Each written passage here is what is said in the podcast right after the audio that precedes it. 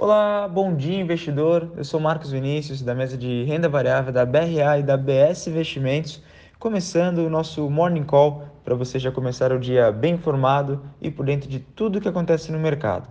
Primeiro, a gente começa por aquele nosso resumão, né, falando sobre o dia anterior. Ontem, o Bovespa fechou praticamente estável, em queda leve, com risco fiscal de um lado e alta das commodities do outro. Com isso, a nossa bolsa caiu 0,11%, terminando o dia aos 110.069 pontos. Já o dólar avançou justamente por conta desses riscos fiscais, né? Então, dólar saindo daqui, mais ele vale. O dólar subiu 1,64% e terminou o dia cotado a R$ 4,87. Agora a gente já começa a falar sobre hoje e as principais notícias do dia. Lá das empresas, ontem à noite o Itaú vendeu 6,78 milhões de ações da XP por 22 dólares e 65 centes por ação, desconto de 4,4% em relação ao fechamento do mesmo dia, quando o papel havia subido 3,8%. A operação movimentou aproximadamente 154 milhões de dólares. Depois da venda, o Itaú passou a deter menos de 10% do capital da XP, o que o desobriga a deduzir o investimento na XP de seu capital regulatório. Vale lembrar que a Itaúsa, né, uma holding, tem 11,5% da XP e tem realizado vendas em momentos oportunos também. A última foi feita em março deste ano. Além disso, a Auren, antiga CESP, adquiriu 28,3% do capital da Aquarela Inovação Tecnológica do Brasil. O investimento será de 10 milhões de reais. A Auren diz que o valor engloba o aporte primário na Aquarela e compra de participação de outros sócios da empresa. A Aquarela atua na aplicação de inteligência artificial em empresas de grande porte no Brasil e no mundo. E um recado importante aqui, então muita atenção para a gente fechar sobre as notícias corporativas. Hoje é o último dia para realizar a reserva para investir o seu FGTS na oferta de ações da Eletrobras pelo Fundo Mútuo, hein? Lembrando que se você tem pelo menos 400 reais na FGTS, já pode investir até metade do valor. Qualquer dúvida, é só chamar a nossa mesa de operações que esclarecemos tudo para você. Mas não perca, hein? Último dia até meio-dia. É só chamar a gente que a gente está à disposição aqui para ajudar você a iniciar esse, esse, investimento e aproveitar essa oportunidade única. Né? No cenário internacional, em relatório divulgado nesta manhã, a OCDE cortou a projeção para o crescimento do PIB mundial esse ano de 4,5% para 3%, diante dos efeitos da guerra na Ucrânia, inflação alta, é, desaquecimento também, né, desaceleração da economia, então algumas questões aí que estão impactando e fazendo com que a OCDE revise seus, seus dados, suas projeções para o PIB mundial desse ano. Para a zona do euro, a organização estima crescimento de 2,6% em 2022 e 1,6% no ano que vem.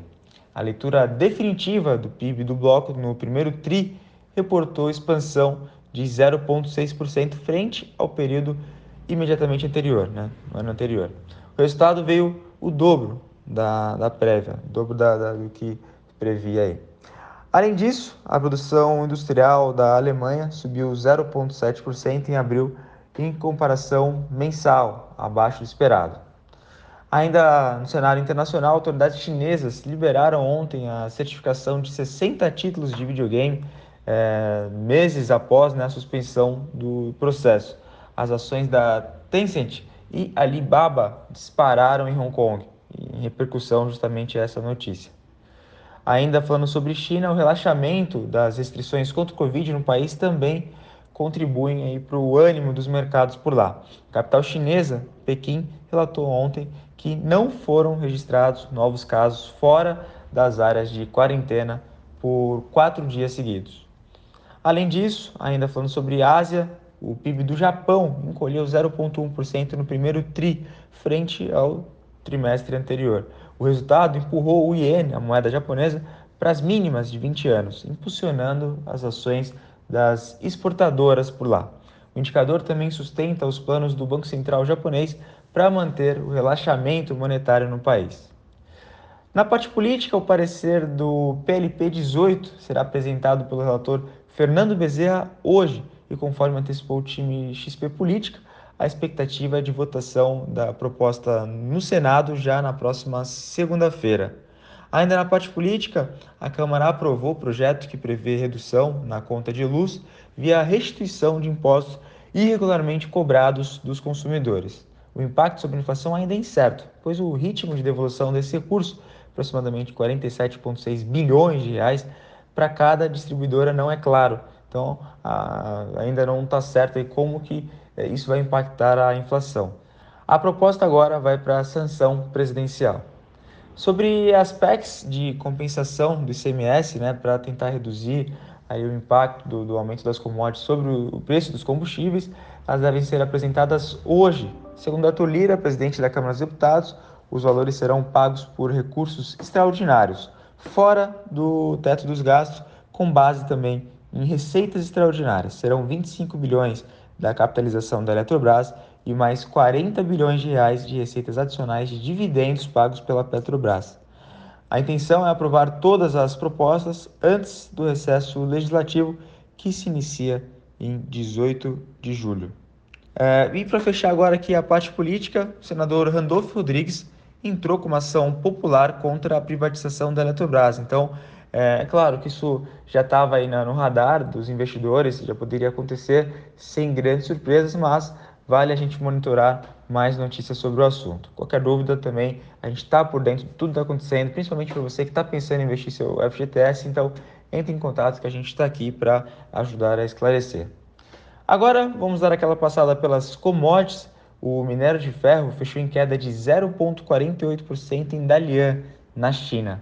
Enquanto isso, o petróleo WTI sobe 1,06%, com o barril sendo negociado a 120 dólares e 67 centes, e o petróleo Brent, referência Petrobras, sobe 0,99%, com o barril sendo negociado a 121 dólares e 76 centes.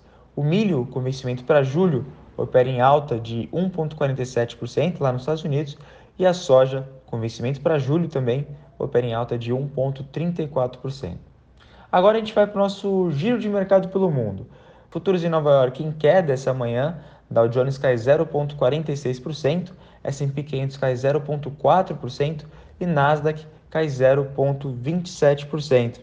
O Credit Suisse, mais um gigante aí, é, acabou atualizando o mercado sobre suas projeções econômicas nada animadoras, anunciando também possibilidade de demissões, assim como outras grandes empresas que a gente já acompanhou nas últimas semanas, Goldman Sachs, o próprio Elon Musk falou aí sobre impactos econômicos sobre a economia americana, então mais um ponto de atenção é, que também acaba impactando na abertura do mercado americano essa manhã.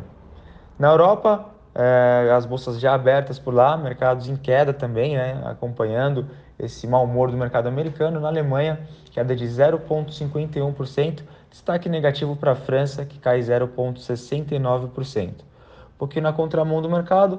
Na Ásia, a bolsa japonesa fechou em alta de 1,04% e a bolsa de Xangai, na China, fechou em alta de 0,68%.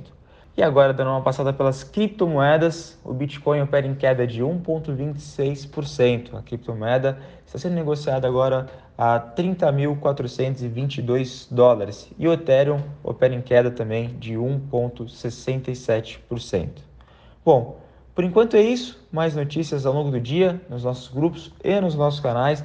Desejo para você um excelente dia e excelentes negócios. Até mais, um abraço. Tchau, tchau. O Bom Dia Investidor é uma produção do Trade News, seu portal especializado de notícias de mercado. O Trade News é um oferecimento das assessorias BRA e BS.